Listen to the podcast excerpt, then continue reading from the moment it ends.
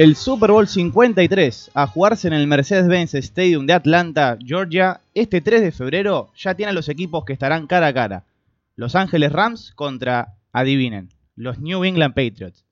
Anoche vivimos una jornada a puro fútbol americano, con varias polémicas como la interferencia de pase no cobrada de Robbie Coleman hacia Tommy Lee Lewis en el último cuarto del partido entre Rams y Saints, o la pelota que supuestamente no rebotó en Julian Edelman, en el despeje de Kansas City que hubiera sido anotación para los Chiefs. De todos modos, Brady, en el overtime, como siempre, le dio a los Patriots su tercera aparición consecutiva en el partido decisivo por el anillo. Nunca ha habido una temporada en la que los dos juegos del campeonato de la conferencia fueran a overtime en la era del Super Bowl. De hecho, es la primera vez que hay varios juegos de overtime en el mismo día en la historia de la postemporada de la NFL. Este Super Bowl será exactamente 17 años después de que estos equipos se enfrentaran en el Super Bowl 36, donde los Patriots vencieron a los Rams 20 a 17. Sean McVay, el entrenador en jefe de los Rams, tenía 16 años cuando Tom Brady ganó su Super Bowl, su primer Super Bowl. Tom Brady y Jared Goff representan la brecha de edad más grande entre los mariscales que serán titulares de un Super Bowl en la historia. La diferencia de edad es de 17 años y 72 días al día del juego. De hecho, solo tres equipos han llegado al Super Bowl tres años consecutivos con la marca que lograron los Patriots ayer. Cuatro, los Buffalo Bills, son el que más veces consecutivamente lo jugaron entre el 91 y el 94 y los perdieron todos. Le sigue New England Patriots con tres, del 2017 al 2019, le ganaron a los Falcons y perdieron con los Eagles la temporada pasada y ahora van por el tercero contra los Rams. El que le sigue, Miami Dolphins. Del 72 al 74 lo jugaron consecutivamente, perdiendo ante Dallas Cowboys y ganándole a los Redskins de Washington y a Minnesota Vikings. Este será el noveno Super Bowl del tándem Tom Brady-Bill Belichick, más del doble que cualquier otro dúo en la historia de la NFL. Tenemos también un receptor en los Rams como Brandon Cooks, que ha sido intercambiado dos veces en su joven carrera, una por los Saints y otra por los Patriots. Obtuvo una victoria sobre los Saints ayer y ahora tiene a los Patriots esperando en la vereda de enfrente en Atlanta el 3 de febrero. Por decimosexta ocasión en 18 temporadas desde el 2001, un coreback de apellido Brady, Manning o Roethlisberger representará la conferencia americana en el Super Bowl. En 2001, Tom Brady, campeón. 2002, Rich Gannon, subcampeón. 2003, Tom Brady. 2004, Tom Brady. 2005 Big Ben, 2006 Peyton Manning, todos campeones. Luego volvió Brady y fue subcampeón, volvió Big Ben y fue campeón, y luego hay tres subcampeonatos seguidos con Peyton Manning, Big Ben y Tom Brady.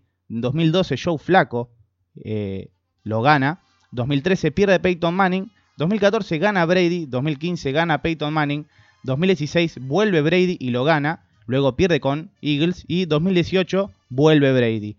Para cerrar esta intro, Super Bowl jugados. Green Bay Packers tiene 5 Super Bowls, la franquicia con más campeonatos en la historia de la NFL, no contando solo Super Bowls, tiene 5 anillos, 4 ganados, 1 perdido. San Francisco 49ers jugó 6, 5 ganados, 1 perdido. Denver Broncos jugó 8, ganó 3 y perdió 5.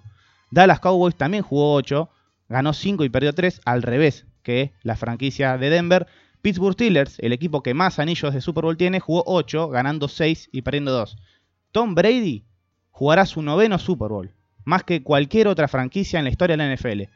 Ganó 5 y perdió 3.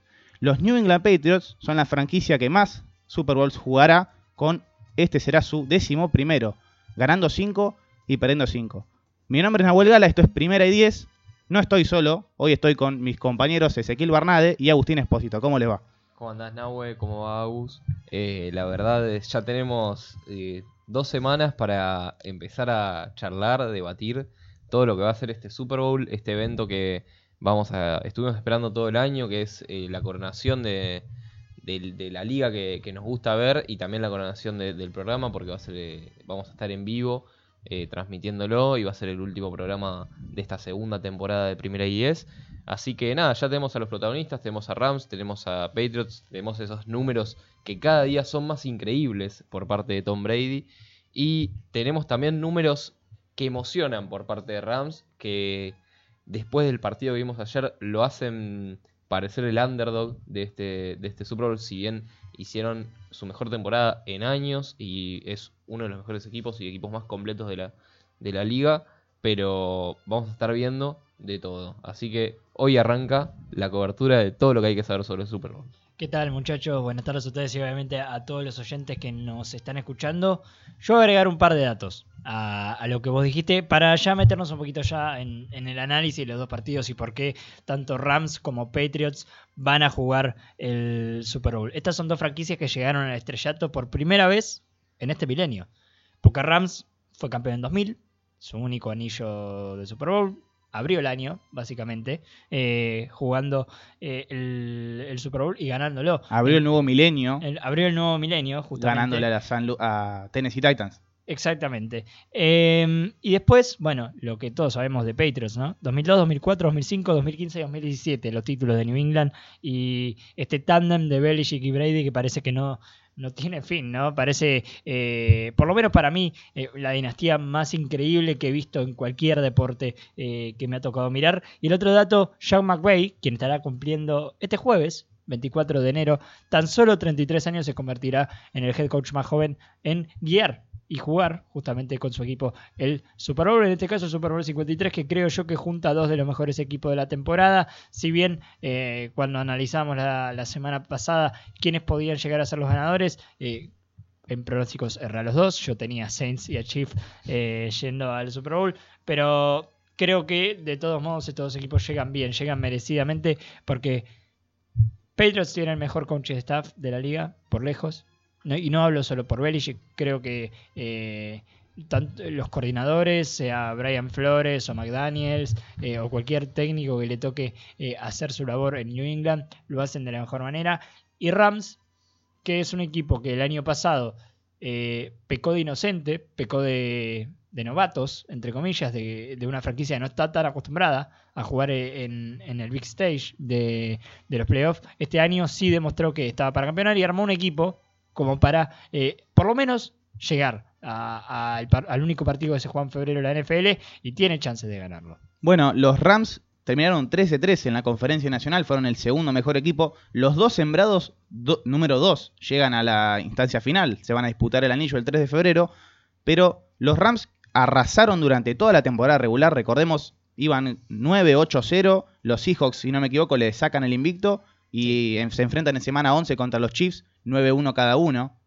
Los, el sembrado 2 de la El partido Nacional. se tenía que jugar en México, que finalmente se terminó jugando en Los Ángeles. Exactamente, 105 puntos combinados. Eh, los Patriots, no vamos a decir que sorprendieron, pero tuvieron una temporada regular, regular, eh, valga la redundancia, eh, no se destacaron estadísticamente, pero eh, quiero coincidir con Andrés Schimmelman, que es un, un, seguidor de la NFL que conocemos, argentino, dice, los Patriots se preparan para tres partidos, los tres de postemporada. Son los tres partidos en los que se preparan al 100% y para los que verdaderamente vienen a jugar las temporadas. Un poco lo que hablábamos también la semana pasada. La FC este le permite a New England eh, hacer esto. Creo que ni Jets, ni Bills, ni, Dolphins han presentado una gran oposición. Eh, coincidía con esto también alguien que sigue a los Patriots hace ya mucho tiempo, como era Nico Pérez, que lo tuvimos el jueves de la semana pasada en los estudios. Eh, Patriots, eh, no sé si prepara los tres partidos por temporada, pero se prepara para lo, los dos o tres partidos difíciles que tiene por año en la temporada regular. Eh, y después sí, eh, prepara cada partido de, enero como si fuera el último. Y, le va bien haciendo esto y por eso es una dinastía. Yo en el, juego de Patriots encuentro una metáfora o un paralelo a lo, a lo, que es la Copa Libertadores, que para algunos equipos empiezan octavos de final. Eh, Patriots para mí es, es así, te, eh, tengo que coincidir. Lo ayuda que, vienen bastante débiles eh, sus rivales de división, pero yo se, yo se lo culpo más a, al mal manejo que tienen Bills, eh, que tienen eh, Dolphins y, principalmente los Jets. Porque, por ejemplo, históricamente, hablábamos el otro día, los únicos equipos que han llegado tres o más veces seguidas al Super Bowl son todos de la FC este. Ahora es Patriots. Antes había sido Miami y antes también eh, Bills, que bueno, Bills perdió cuatro seguidos. Perdió los cuatro seguidos. Pero ganó cuatro, podés pensarlo como que ganó cuatro conferencias americanas seguidas. Exactamente, una división como la AFC este que dominó durante estos años, eh, se fue apagando quizás. Diez después... títulos seguidos, de 2009 no la pierde. No, exactamente. Es increíble. Es increíble. Eh, es una marca que ningún equipo había logrado en la NFL. Eh, tiene nueve temporadas eh, consecutivas también eh, pasando la, zona de comodines, o sea, o ganándola o generando el bye. eh, y tres Super Bowls seguidos, ahora va a jugar. Bueno, después del corte del medio tiempo de este programa vamos a analizar a fondo lo que pasó entre los Patriots y los Chiefs. Primero vamos a analizar el encuentro que se jugó en, el, en orden primario, eh, donde los Rams vencieron 26 a 23 a los Saints en overtime con un field goal de 57 yardas de Greg Swerlane, de leg Swerlane, le dicen, la pierna Swerlane, porque metió el gol de campo más largo en la historia de la postemporada de la NFL. Y quiero analizar un poco también los números, porque Jared Goff erró 15 pases, 25 de 40, casi 300 yardas, una anotación, una intercepción. Y Johnny Hecker, en lo que parecía un despeje que entregaba quizás el partido, porque estaba 13-0 abajo, si mal no recuerdo, eh, Los Ángeles. Sí, 13-0. Estaba 13-0 y en un cuarta y 5 anota eh, un pase Johnny Hecker en un fake punt, se dice, eh, una conversión de 12 yardas. Sí. Eh, creo que Rams eh, jugó mejor que Saints. Y después nos vamos a meter un poquito más en lo que fue la polémica, eh, o las polémicas en realidad que tuvo Hubo este polémica. partido. Eh, y, y el otro también, a ver, fue un, fue un domingo la verdad nefasto para las cebras. Eh, pero obviamente vamos a ir... Las eh, cebras no es un equipo de, de fútbol, son los árbitros. Son son los, jueces. son los jueces de lo- los seis árbitros que están encargados de impartir la ley de los partidos de NFL. En este caso, casi ninguno tuvo una labor eh, destacable, digamos, o destacable para mal en este caso. Les decía, Rams creo que jugó mejor, creo que fue más equipo que, que este equipo de los Saints. Eh, me preocupa de Rams, de a quién más. Todd Gurley solo tocó la pelota cinco veces el, este domingo. O sea, CJ Anderson acarreó la pelota 16 oportunidades para 44 yardas, 2.8 no es un buen promedio para un jugador de la NFL. Todd Gurley tuvo peor promedio, 2.5, 4 acarreos para 10 yardas y también tuvo una recepción válida para 3 yardas en 3 targets, que eh, tres veces en realidad que, que lo buscaron. Tuvo Me- dos drops. Claro, me preocupa de Los Ángeles que no metan en juego a, a Todd Gurley si quiere eh, establecer eh, un- una maquinaria de juego que logre hacer daño a la defensiva de Patriots, que sabemos que se prepara eh, siempre de la mejor manera y que siempre en postemporada nos da que hablar. Ahora, ¿qué pasó con este equipo de, de Rams? Totalmente anuló a, Saints de la mitad para adelante. Eh, una vez que incluso ese fake punt de Johnny Hecker, para mí es como un punto de inflexión en, en la defensiva, tanto de Saints como, como de Rams, porque la defensiva de Rams logró descansar un poco más, logró entender eh, que tenía que también eh, hacer que duren un poco más los drives. eh, y la defensiva de Saints creo que quedó golpeada después de esa buena jugada de equipos especiales de Los Ángeles. Sí, Todd Gurley tuvo 7 balones caídos en la temporada regular, empatada como la segunda mayor cantidad entre todos los corredores de la liga. Todd Gurley, que es quizás candidato a jugador ofensivo del año, solo estuvo detrás de TJ Yeldon de los Jaguars, que tuvo 8 según Pro Football Focus. Gurley tuvo dos drops ayer, ambos en tercera oportunidad. Lo buscaron por aire a un corredor en tercera oportunidad para concretar la primera, primera y 10. Pero vamos a darle una buena. Desde que ingresó a la NFL en 2015, tiene 48 touchdowns por tierra, uno anoche, todos incluidos en la postemporada, la mayor cantidad en la NFL en ese lapso. Sí, la verdad que eh, si bien esperábamos bastante más de él, también sabíamos que a veces, como nos guiamos por, eh, por figuras en ofensiva, las defensas cubren esas y por ahí ocupaba su lugar quizás CJ Anderson, que tuvo un mejor partido, eh, no solo en este, sino en, el otro partido de postemporada, porque parte, parte del éxito de Gurley y de Rams es que la línea ofensiva hace huecos para que pase el que quiera y la línea ofensiva dejaba pasar a CJ Anderson. Y usar doble corredor a veces hace que, eh, que engañes con tu mejor y pase uno que no es tan reconocido. Sí, Lo sí. que sí estuvo mal es eh, los drops, que no, no, no es algo que esperás de No, no, eso no está estipulado en la jugada, obviamente. Creo que el planteamiento ofensivo de Rams, más allá de que fue un poco el de siempre, creo que fue correcto. Y también creo que fue correcta la labor de la línea defensiva, no solo la línea ofensiva de, de Los Ángeles, eh, estoy hablando de la línea defensiva también del equipo de los Rams, que presionó a, a Drew en buena parte del partido, que eh, no lo dejó jugar de la mejor manera, que incluso eh, llegó varias veces para lograr que el coreback, que era uno de los candidatos a MVP de, de este año, tire intercepción. eh, La primera intercepción en playoffs en toda su carrera. En toda su carrera. Un dato totalmente destacable de, de otro John, de los John Johnson tercero fue el que, el que se llevó esa intercepción. Sí, eh, una sola intercepción tuvo Brice que no, no tuvo un mal partido. No, tuvo un partido 26 aceptable. 40, 249 yardas, dos touchdowns, una intercepción. Pero lo que decía, cuando te presionan tanto, es difícil sacar la pelota. Eh, un poco lo que hablábamos la semana pasada cuando circulaba el video por todos lados de Joey Bosa hablando con Tom Brady. Joey Bosa, obviamente, eh, defensive end de, Chargers, Brady, coreback de Patriots, eh, que hablaban ¿no? de por qué sol- soltar la pelota tan rápido. Bueno, Brice tal vez eh, tiene esta capacidad, pero el laburo de la línea defensiva de Rams fue tan bueno que ni aunque soltaron la pelota en menos de 3 segundos, que es lo recomendable para un coreback de la NFL, pudo tener pases precisos. eh, tampoco fue muy ayudado por sus receptores. Creo que la labor ofensiva de Saints, sobre todo en la segunda mitad, dejó mucho que desear. Bueno, hay una estadística que dice que Drew Brees tiene una política de si está abierto. If it's wide open. Ha lanzado un pase de touchdown a 14 jugadores diferentes esta temporada, incluyendo la postemporada, el mayor número en la historia de la NFL. Drew Brees lanzó un pase de touchdown a 9 agentes libres no drafteados diferentes. Una palabra undrafted que le gusta mucho a Seki. Eh, receptores de Brees por ronda de draft en esta campaña. Tres receptores de primera ronda tiene. Uno de segunda, dos de tercera y ocho que no fueron drafteados. Es la máxima cantidad para cualquier mariscal en una sola temporada en la era del draft actual desde el 67. Es que creo que algo que vimos eh, muy claramente en, eh, este partido, y lo, decía un poco Agus, voy, voy a ir un poco por ese lado, que es el punto de inflexión don- donde fue el fake punt.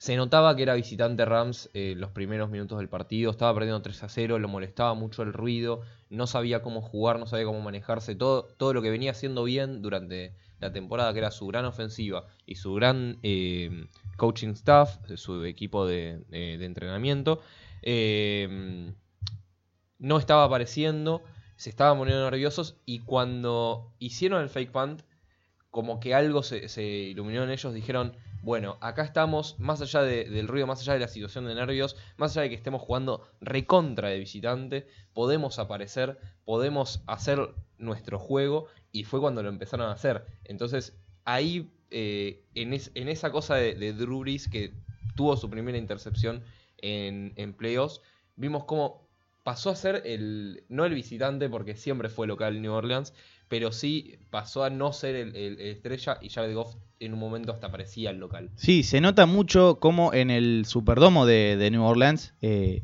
el, ruido, el griterío de la gente no permitía que Jared Goff escuchara con el headset a su entrenador y no pudiera cambiar las jugadas en- leyendo la defensiva. Por ejemplo, los Rams obtuvieron 15 yardas totales en ofensiva en el primer cuarto y tuvieron 10 jugadas, nada más jugadas, de más de 15 yardas la semana pasada contra los Cowboys. La defensa de New Orleans estuvo muy aceitada en la primera mitad, pero también eh, los Rams estuvieron en contra por esto de la localía, que en el Sí, Memorial Colisión eh, de Los Ángeles contra Dallas eh, estuvieron brutales. La estadística que más mata de este partido, ¿sabes cuánto estuvo arriba Los Ángeles en el marcador? Solo en el overtime con el field goal de Greg Sorline. Cero segundos. Eso Exactamente. se marca como, como cero segundos arriba. Los Ángeles no pasó al frente hasta que ganó el partido. Claramente. Eh, eh, eh, eh, te muestra un poquito, ¿no? Eh, cómo los Saints dejaron pasar la oportunidad de, de poder llegar al Super Bowl. Eh, ya se les había cortado de una, de una manera increíble la, la temporada pasada, eh, pero en la ronda divisional ante los Vikings con el famoso Minnesota Miracle, esa recepción de Stefan Diggs eh, ante un buen pase de, de Kirk Cousins- no, de Kirk Cousins, no, de Case Keenum De Case Keenum que a Kirk Cousins Stephon toda- Diggs. todavía no estaba, no estaba firmado por el equipo de Minnesota. Y este año se le vuelve a cortar por ma- eh, sí, ma- malas jugadas, mala decisión, eh, malas decisiones en, el caso del coach y staff a la hora de la ofensiva. Y eh, bueno, un poquito ayudado también. eh, Michael Thomas hoy usaba la red social Twitter para eh, hacer apelación a la regla 17, artículo eh, 2, sección 1, que le permite al comisionado, si está eh, fundamentado obviamente con eh, video y referencia eh, y evidencia, perdón, irrefutable, como se suele decir en el ámbito de la NFL, eh, para cambiar la decisión del resultado de un partido. Yo no creo que esto se vaya, se vaya a hacer. Sí que va a haber alguna sanción, tanto para Robbie Coleman, que cometió tres castigos en la misma jugada, y no, no se marcó ninguno, como para los árbitros, claramente, de eh, este partido. De todos modos, creo que Robbie Coleman podrá jugar el Super Bowl, me imagino que la sanción va a venir por el lado económico. Y hay que recordar que eh, ya se ha echado un árbitro de la liga esta temporada por un clarísimo, un muy muy claro eh, false start de, de un jugador de los Chargers. Ahora no, no me estaría saliendo quién era, pero era claro, arrancaba la jugada un segundo antes y esa jugada nunca se marcó. Creo que también va a venir por ese lado la mano de la sanción de, de la NFL a los árbitros de, de la liga. Retomando un poquito, creo que Los Ángeles mereció llevárselo por la segunda mitad, pero eh, cuesta no cuesta no ponerse el lado de New Orleans en esto de y qué hubiera pasado eh, eh, es lo mismo en todos los deportes no no, no no se hace el deporte de que hubiera pasado sino de lo que pasó pero el que hubiera pasado si esa penalidad se hubiera marcado Sí, este fue el séptimo juego en tiempo extra en el campeonato de la conferencia en la era del Super Bowl. Eh, cuando arrancábamos el programa en la introducción, decíamos que fue una noche histórica. Los dos campeonatos de conferencia en una misma noche se fueron a tiempo extra. El equipo local ha ganado cuatro de los seis juegos de campeonato de conferencia de eh, overtimes anteriores. Bueno, Rams fue el quinto de los siete que llegaron y luego New England el sexto de ocho. Repasamos, en el 86 Broncos Browns gana el equipo visitante que era Broncos. En el 98 Falcons Vikings ganan los Falcons que eran visitantes. Luego los Giants le ganan a los Packers en 2007, también eran visitantes. El primer local en ganar un partido de conferencia que se fue a overtime fueron los Saints, quienes ayer estuvieron en overtime, le ganaron a los Vikings y ayer perdieron contra los Rams. En 2011 los Giants le ganan a los 49ers de visitante y nada más el segundo local en ganarlo fue el anterior a, a este fin de semana. Los Seahawks le ganan a los Packers en 2014 como eh, locales. Eh, los Rams completaron la cuarta mayor remontada en juego por el campeonato de conferencia, de 13 puntos. Son el primer equipo desde 2012 en avanzar al Super Bowl tras ganar un juego como visitante en cualquier ronda. Histórico. Totalmente histórico. Sí, y además, eh, ayer lo ponía en, mi Twitter, independientemente de, quién gane, y a los pocos segundos lo ganaba eh, Patriots. Eh, otra cosa que se tiene que revisar esa regla de overtime, eh, del que primero la tiene y si anota gana, eh, si anota touchdown, obviamente. Eh, eso creo que es algo que la liga tendría que ver para la temporada que viene, porque en la temporada regular no es así. Se, le da a los dos equipos la oportunidad de ganar el, partido. La última vez que en los campeonatos de conferencia eh, se habían definido por una anotación o menos, como pasó en los dos campeonatos, en AFC y NFC, eh, por una anotación o menos, le decía, o sea, 7 puntos menos. Temporada 2011-2012, o sea, eh, los playoffs del 2012. Eh, de enero de 2012, la AFC Patriots llegaron al Super, al Super Bowl, el 23-20 a los Ravens de Baltimore, que llegarían al Super Bowl el año que viene, eh, en la temporada eh, 2012-2013. Claro. Y en la NFC, Giants le ganó 20 a 17 a 49ers. Sabemos cómo terminó esa historia. Eli Manning le ganó por segunda vez a Tom Brady un Super Bowl. Sí, eh, creo que se marca mucho la diferencia entre, entre cómo se resolvieron estos partidos en el overtime, porque la defensiva de Rams tuvo un gran partido y parte de eso fue poder detener eh, a Drew Brees en el último tiempo de juego para que pudiera ganar el partido solamente con eh, un, eh, una patada y, eh, de gol de campo, cuando justamente por el otro lado en la FC Kansas no pudo detener en ningún momento del en, algunos momentos del partido sí, pero en la mayoría de los momentos del partido no pudo detener la ofensiva de New England y lo dejó hacer un gran drive a, eh, a Tom Brady para que pudiera ganar sin que su ofensiva tuviera una chance de remontar esto. Hablando de, de Rams, creo que incluso la defensiva se merece mucho crédito porque eh, no se había enganchado todavía en el, partido Rams eh, con ese 3-0 y podría haber estado mm, mucho peor. Pudo frenarlo en la puerta a New Orleans, haciendo que se conformen con algunos field goals, porque venían muy bien en tres ofensivas que llegan a la, a la zona roja. Se llevan solamente una anotación y dos goles de campo, e incluso uno donde eh, habían interceptado eh, en, la lin- en la yarda 16 a, a Jared Goff A Jared Goff.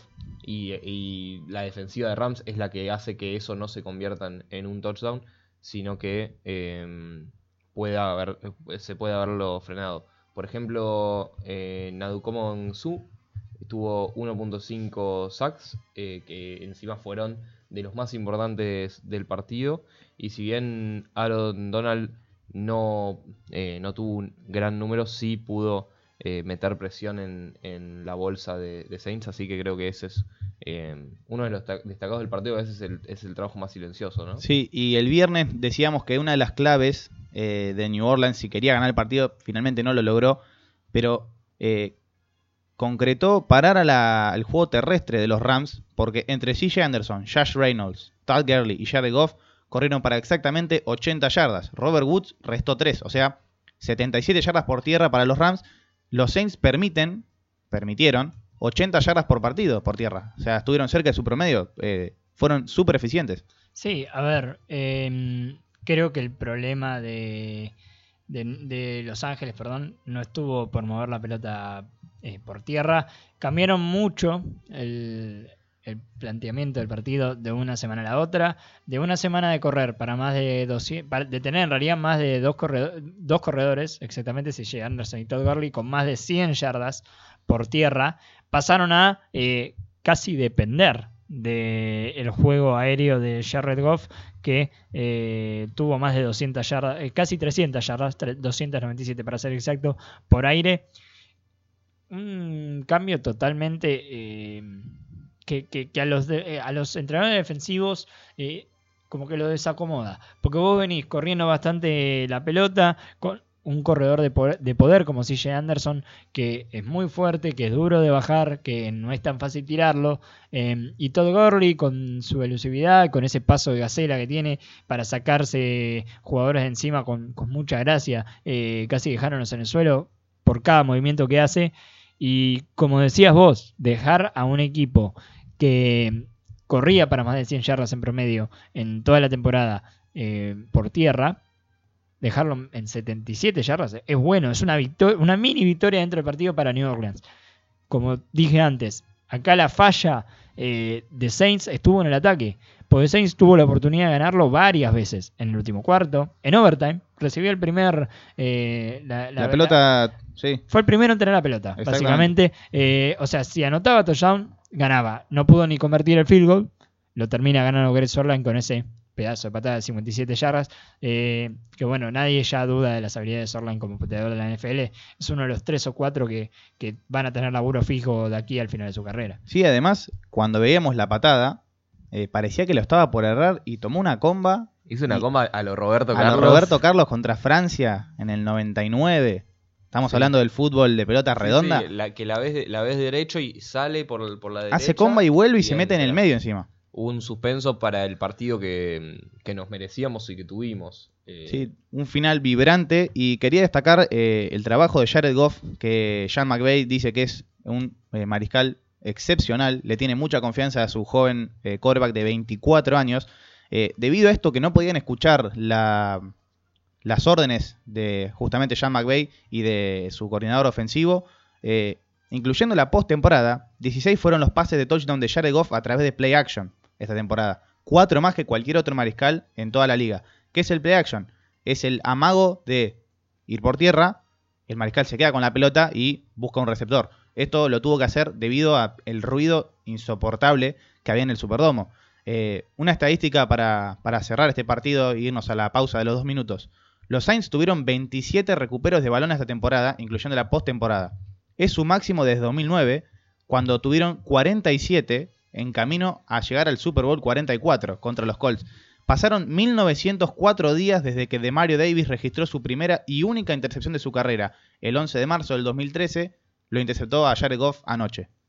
Una última estadística, te tiro antes de ir a la pausa los dos minutos, que está muy interesante hoy. Eh, se van a reír bastante. Eh, andamos con su. Cuatro tacleos, 1.5 capturas, eh, dos hits al coreback. Un partido muy bueno andamos con su, pero que eh, ayuda a Rams a ir al Super Bowl y que extiende la racha más larga, y aquí es donde me meto en mi terreno, de una universidad con un jugador en el Super Bowl eh, en, en 26 temporadas consecutivas. Viene, y aquí es donde sé que se va a meter, la Universidad de Nebraska eh, es quien ha metido... Ah, mi, mi Huskers. Mis Huskers, exactamente, tus Huskers en realidad. Eh, por, 20 eh, por año número 26. Vigésimo sexto, se dice. Sí. Vigésimo sexto año consecutivo, la Universidad de Nebraska va a tener un jugador en el Super Bowl. Y en este caso dos, porque Burhead, con cuatro recepciones, 64 yardas totales y dos touchdowns, también va a ir. Pero bueno, vamos a hablar de, de Burhead y los Patriots en el próximo bloque.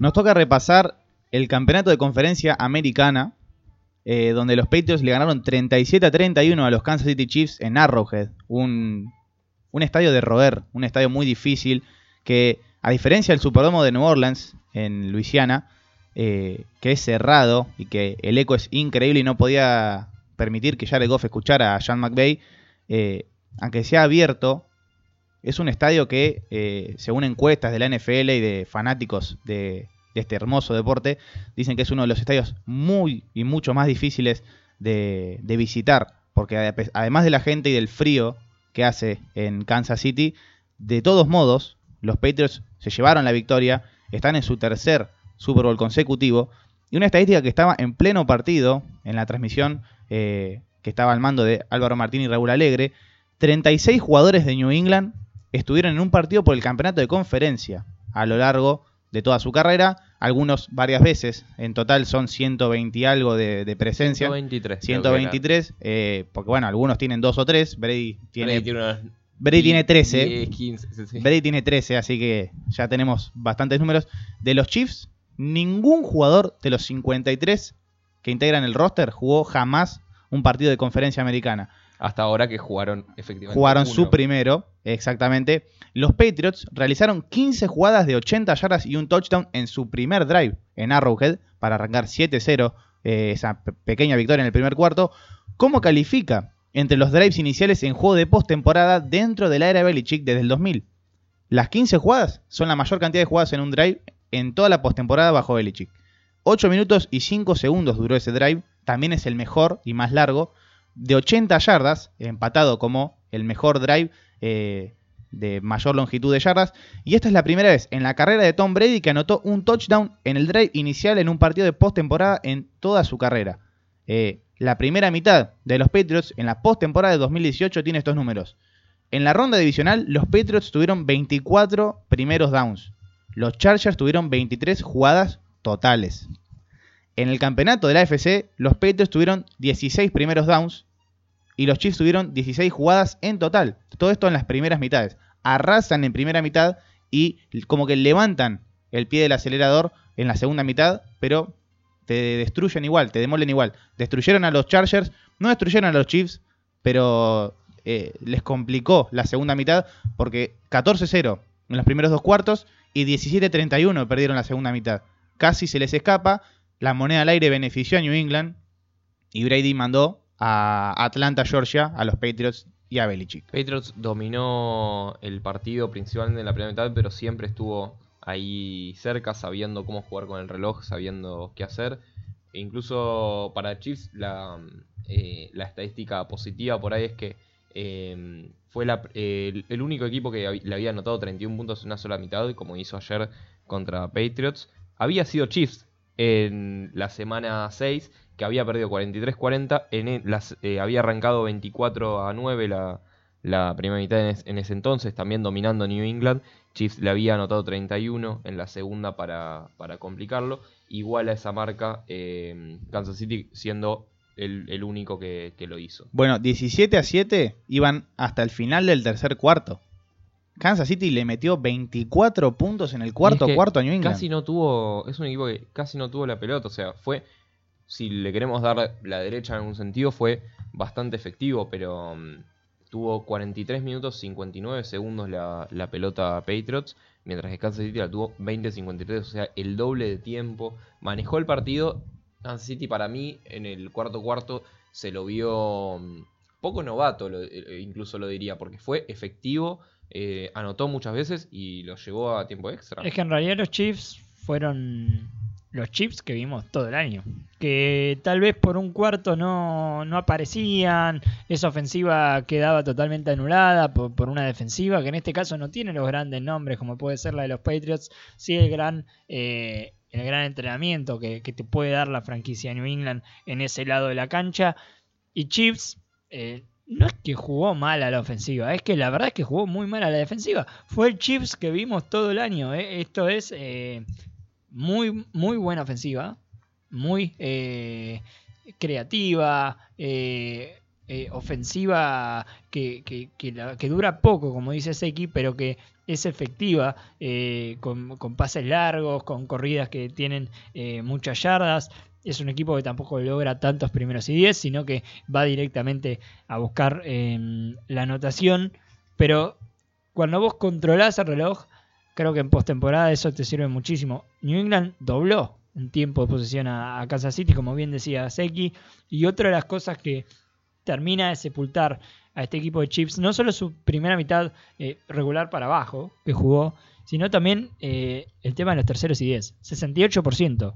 New England, 44% nada más eh, Kansas City, que además permitió que le lleguen a Mahomes cuatro veces.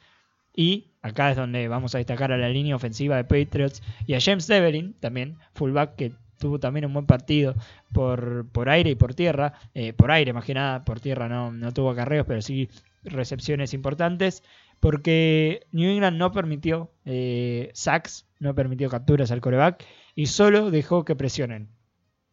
En 46 snaps eh, defensivos que, tuvo el equipo eh, de Kansas City, solo 6 veces presionó a, a Tom Brady. Sí, eh, completo un par de estadísticas que daba Saus. 13 de 19 en terceras oportunidades para Patriots. Y en el último cuarto, donde solo tuvo la pelota Patriots, porque anotó un touchdown para ganar el partido sin que eh, Kansas pudiera agarrar la pelota, tuvo tres terceras oportunidades y 10. O sea, tercera y 10 no habían hecho, no habían convertido en, en las primeras dos. Las tres eh, las logró conseguir Brady, dos veces con Edelman, para anotar. Y también otra gran eh, ventaja que tuvo New England en su defensiva fue que a los dos mejores receptores de Chiefs, a Travis Kelsey y Tariq Hill, los mantuvo para una, eh, un número combinado de 4 recepciones y 65 yardas entre los dos. Los dos mejores receptores de Kansas City. Sí, tuvo que recurrir a Sammy Watkins, que en ocho ocasiones que lo buscó Mahomes, solo lo encontró en cuatro para 114 yardas, si mal no recuerdo. Eh, hay varias estadísticas que repasar. Por ejemplo, antes del domingo, los Chiefs nunca habían sido blanqueados, shoutouteados, eh, en la primera mitad de un juego en casa bajo Andy Reid, incluida la postemporada. Reid está en su sexta temporada bajo el mando de Kansas City. También Patrick Mahomes se unió a Joe Flaco en el campeonato de la AFC del 2012 como los únicos mariscales de campo con tres pases de anotación contra los Patriots en un campeonato de la AFC desde el 2001. Sonny Michel, que está intratable, que tuvo 113 yardas en 29 carreros para dos touchdowns, eh, tiene 5 touchdowns por tierra esta en esta postemporada. La mayor cantidad entre los novatos en una sola postemporada en la historia de la NFL. El último jugador con 5 anotaciones terrestres en una sola postemporada fue Terrell Davis en el 97. También Damien Williams, que es el corredor que suplanta a Karim Hunt, que fue cortado por Kansas City, es el primer jugador en la historia de los Chiefs en anotar 3 touchdowns en un juego de postemporada. Sí, eh, la verdad que es sorpresivo hablar en Patriots. De, si algo faltaba en Patriots era que encima corrieran bien la pelota y eso lo han encontrado en Sonny Mitchell, que fue elegido con la elección número 31 de este draft. y la verdad que paga, y paga bien. Es sorprendente estar hablando de una elección de primera ronda de, de Patriots, y qué bien que lo ha hecho en, en este primer año. Por el lado de Kansas City, la verdad es que Pat Mahomes se logró meter en, el partido, tuvo 16 eh, eh, completos de 31 intentos, casi 300 yardas, 3, touchdowns. La verdad que esperábamos que si hacía un buen partido, hiciera más o menos 3 touchdowns, 300 yardas. Eh, yo no sé si ustedes piensan que le faltó algo al juego de Pat Mahomes. No, creo que tuvo un gran partido, pero la defensiva de New England ajustó bien a los receptores, porque vos bien decías, Travis Kelsey y Tari Hill, solo cuatro recepciones. Sí, Tari Hill tuvo una sola de 42. Le hicieron 4 sacks, que creo que es lo mayor, eh, la mayor cantidad de sacks que le hicieron en, en un partido. Y tuvo que lanzar bastante, bastante más rápido de lo que mm, estaba acostumbrado. Por ahí incluso eh, ese mm, se explica que, hayan tardado en, tra- en entrar en la ofensiva porque le estaban llegando mucho, estaba muy presionado. Y cuando se logró acomodar a eso, terminó haciéndolo muy bien. La mayoría de esas 300 yardas fueron en el, en el segundo, en la segunda mitad. Así que mm, se, acomodó bien. Para, para él, para mí, fue un buen juego el de, el Mahomes. eh, deja bastante que esperar para las próximas temporadas. Decepciona porque Chiefs eh, se estaba por meter en, en un Super Bowl después de 59 años, más o menos. Sí, eh, Y- después de y no lo disputar y ser campeón del Super Bowl Número 3. 4. Era el 3. ¿El 3? Sí. El 4 llegó igual, Entonces, fue campeón del 3 y subcampeón del 4, entonces. claro. Sí, eh, también quería hablar de, de la grandeza del otro lado, eh, de Tom Brady, el mariscal de New England, que según fuentes de la NFL, apenas terminó el partido, lo primero que hizo fue ir a felicitar y a saludar a Patrick Mahomes. Eh, esta fue la primera temporada completa de Mahomes como titular en la NFL. Eh, guió a un equipo con una ofensiva letal, eh, quizás la mejor, la que mejores armas tiene, pero lo hizo con la defensiva número 31 de 32 equipos. Eh, está la frase dice, él estará de vuelta aquí, él es Sí. realmente especial. Primero, destacar la actitud de, de Tom Brady, porque no solo lo saludó dentro del campo, sino después eh, pidió hablar con él, fue al vestuario de Kansas City y pidió hablar con el coreback de los Chiefs, que en este caso vamos a coincidir todos con el señor de GOAT, el señor que ha ganado cinco Super Bowls, va a volver. Patrick Mahomes Mm. a la postemporada, un campeonato eh, por conferencia y muy seguramente lo veamos en algún Super Bowl porque este chico es verdaderamente, verdaderamente perdón, especial.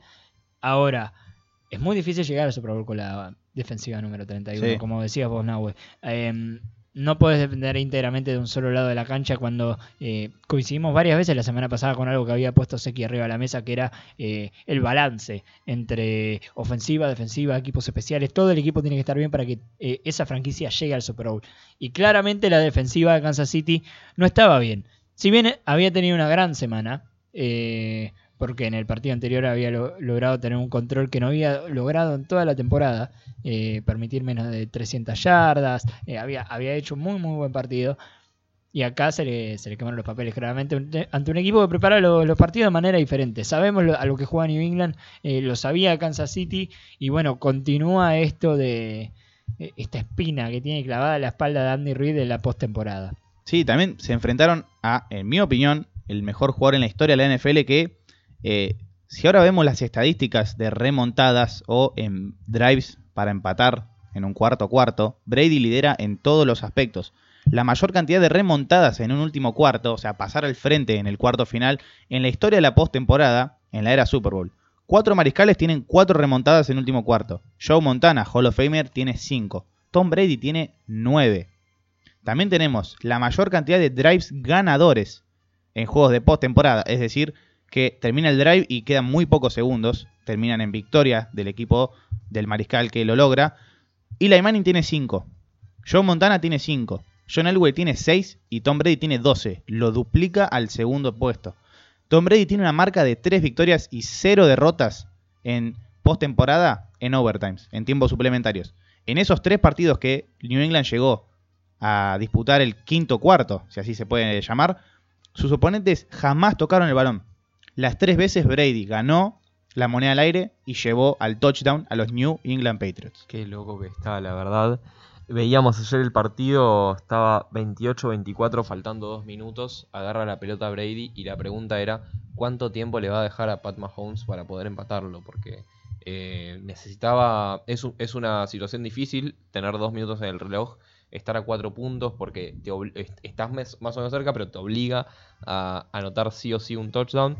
Y Brady lo hizo parecer fácil. eh, termina la jugada dejándole eh, finalmente unos eh, 40 segundos, creo Sí. que tuvo Kansas City. 37. sí. Claro, 37 segundos.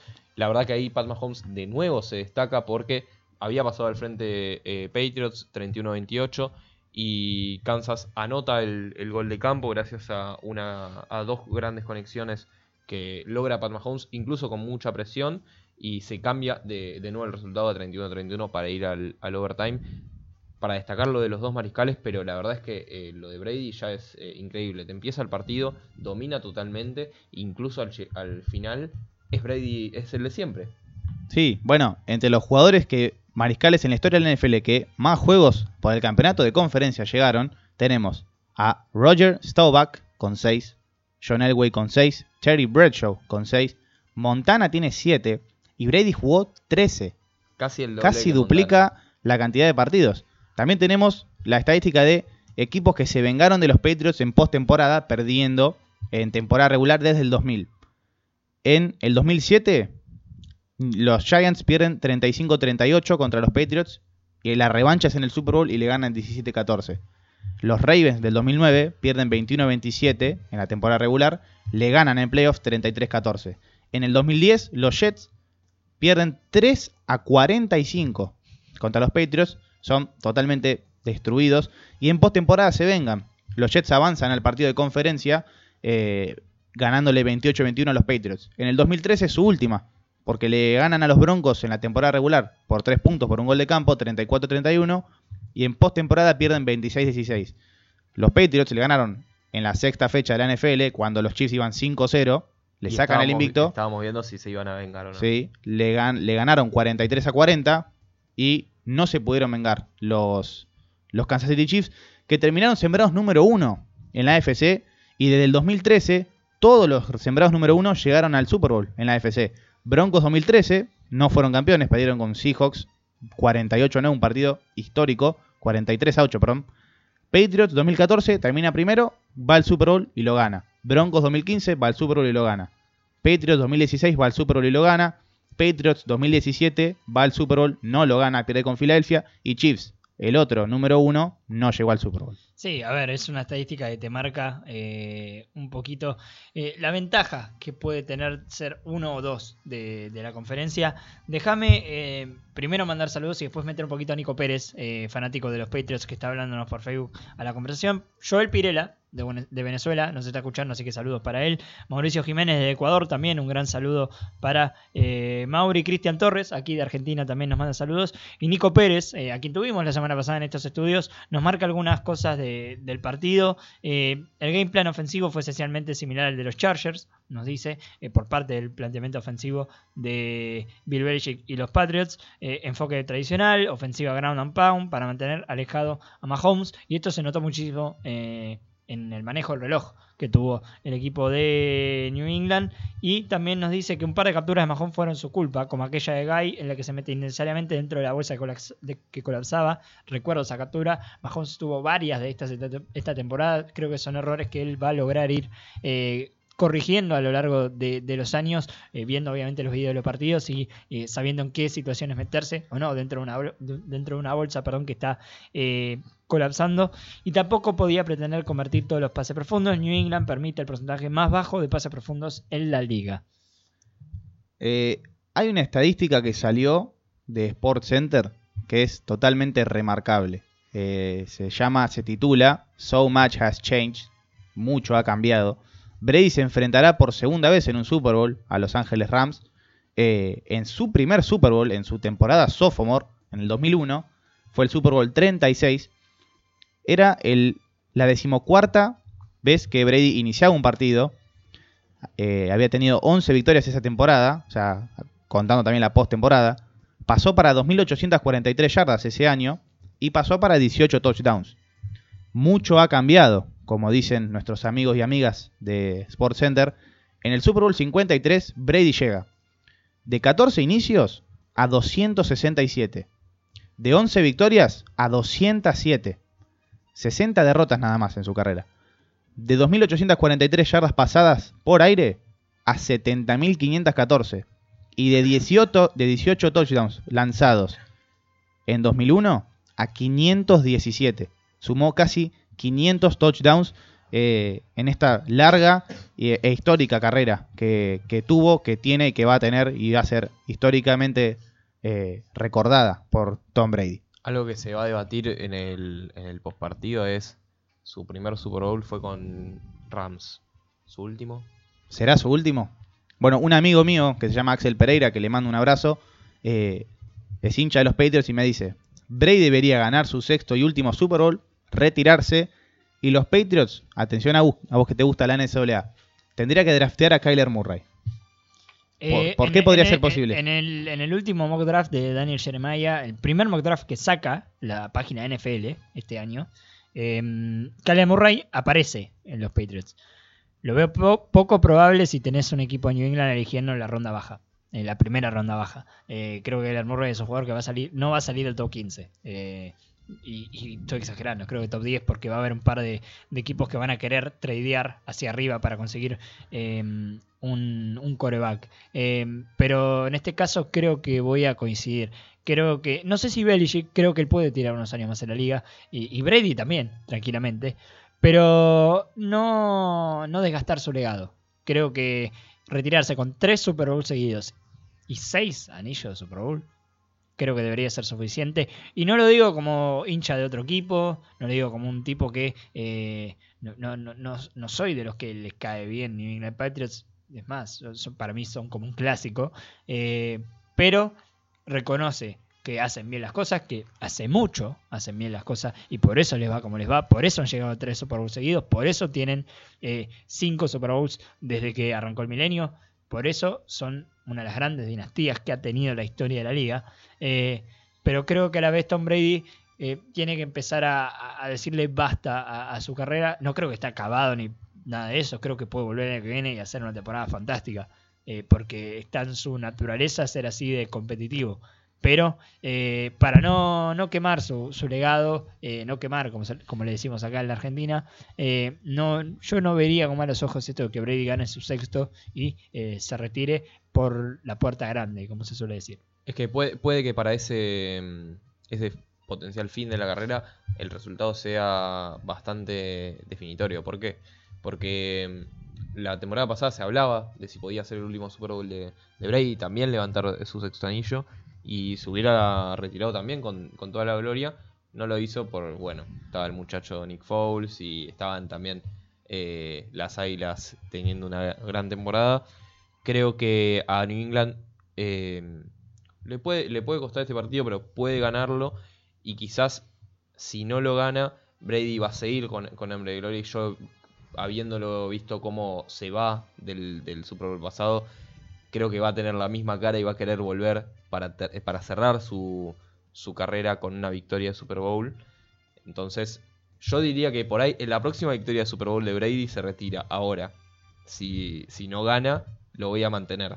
O sea, voy a mantener, me parece que va a querer volver. Como por ejemplo, eh, Drew Brees ya dijo que, por ejemplo, va a querer volver la temporada que viene, incluso siendo un año más chico nada más que, que Brady también es de los grandes. Sí, uno de los grandes también es el head coach, es Bill Belichick, que le preguntaron antes del partido, días antes del, del partido de conferencia contra Kansas, que vivimos anoche, le dijeron, eh, el clima será factor, eh, harán algunos ajustes por el, por el cambio climático que puede ocurrir en, en Arrowhead.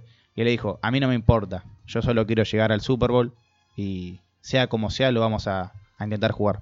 Es, Sí, Es algo histórico, eh, es- ganan don- donde sea ya. Sí, sí, Eh, sí, han sí. ganado todo tipo de partidos bajo la nieve. Eh, han ido de visitante local. La verdad es que no se puede decir los Patriots ganaron por tal cosa que, que no depende de ellos. Más allá de, de alguna suerte en, en, alguna, en algún pañuelo. Pero que eso no, no lo mencionamos, si quieren lo charlamos un poco, pero eh, la verdad que ganan porque son los Patriots, porque son muy buenos y porque hacen las cosas mejor. Sí, a ver, eh, voy a coincidir con, eso. Eh, si bien podemos discutir que los Patriots a lo largo de los últimos años han tenido ciertas benevolencias por parte de, las cebras, eh, creo yo que eh, no, eso no quita que este equipo prepare mejor los partidos, prepara de una manera distinta los partidos de, de postemporada, de enero, de los Super Bowls incluso. Es muy difícil ganarle a los Patriots por, por coach planning.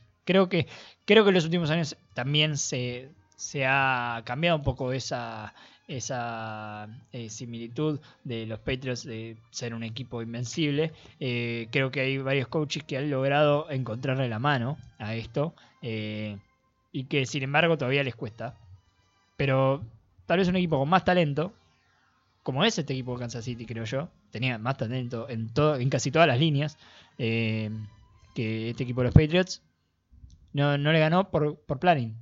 Y, y, ahí es donde saca diferencia. Ahí es donde saca diferencia con cualquier equipo en cualquier circunstancia en esta liga. Sí, será un gran partido en este coach planning, eh, enfrentando al ganador del coach del año de la temporada pasada y quizás el, el ganador del trofeo en esta temporada, que es Sean McVay, que es el más joven de la liga. Bill Belichick es uno de los tres más eh, longevos de toda la NFL. Se enfrentarán eh, el 3 de febrero. Le quiero mandar un saludo a Mateo Labriola, que ayer nos compartió un video que publicamos en el Twitter de Primera y 10, que es arroba 1 y 10, ok, siempre lo dice Seki. Esta vez me tocó a mí. Eh, su padre, Richard Labriola, que es fanático desde hace más de 40 años de los Rams, festejó eh, conmocionadamente el, el avance de sus carneros al Super Bowl 53. La última noticia, antes de cerrar, y nos veremos mañana a la misma hora por radiotol.com.ar, eh, se anunciaron esta mañana con fecha a confirmar y semana a confirmar el NFL International Series Games. Eh, uno en México, cuatro en Gran Bretaña. El de México será un divisional. Kansas City Chiefs contra Los Ángeles Chargers. Y los cuatro de Gran Bretaña, ya veremos si es en Wembley, si es en el New White Hart Lane del Tottenham Hotspur, que se está terminando de construir. Carolina Panthers contra Tampa Bay Buccaneers, otro, otro divisional. Tres de los cinco son divisionales. Tres de los cinco son divisionales. El otro divisional es Houston Texans contra Jacksonville Jaguars. Y los dos restantes de conferencias opuestas. Chicago Bears y Oakland Raiders. Y Cincinnati Bengals contra el equipo que va a estar el 3 de febrero en el Super Bowl, Los Ángeles Rams. Esto ha sido todo por hoy. Tengo Eh, cambios en el Pro Bowl para cerrar, dale. si me dejas. Sí. Bueno, Deshaun Watson reemplaza a Tom Brady, eh, eh, que va a jugar el Super Claro. Bowl. Y eh, por el lado de la NFC, Mitchell Trubisky estará reemplazando a Jared Goff. También otros reemplazos son Calais Campbell reemplazando a Watt por lesión. Lane Johnson de los Eagles reemplazando a Tyron Smith también por lesión. Eh, Short reemplazando a Aaron Donald por el Super Bowl. Y eh, Michael Thomas, eh, no el receptor, sino el especialista en equipos especiales de los Giants, reemplazando a otro especialista en equipos especiales, pero que va a ir al Super Bowl como Corey Littleton. Muchas gracias, Agus. Muchas gracias, Eki. Gracias, Johnny Vilas. Del otro lado en los controles. Nos veremos mañana, martes, con el especial de los Rams y su rumbo, su camino, Road to the Super Bowl. Como le dicen en la NFL, en radiotol.com.ar, mañana a las 4 de la tarde. Chao, chao.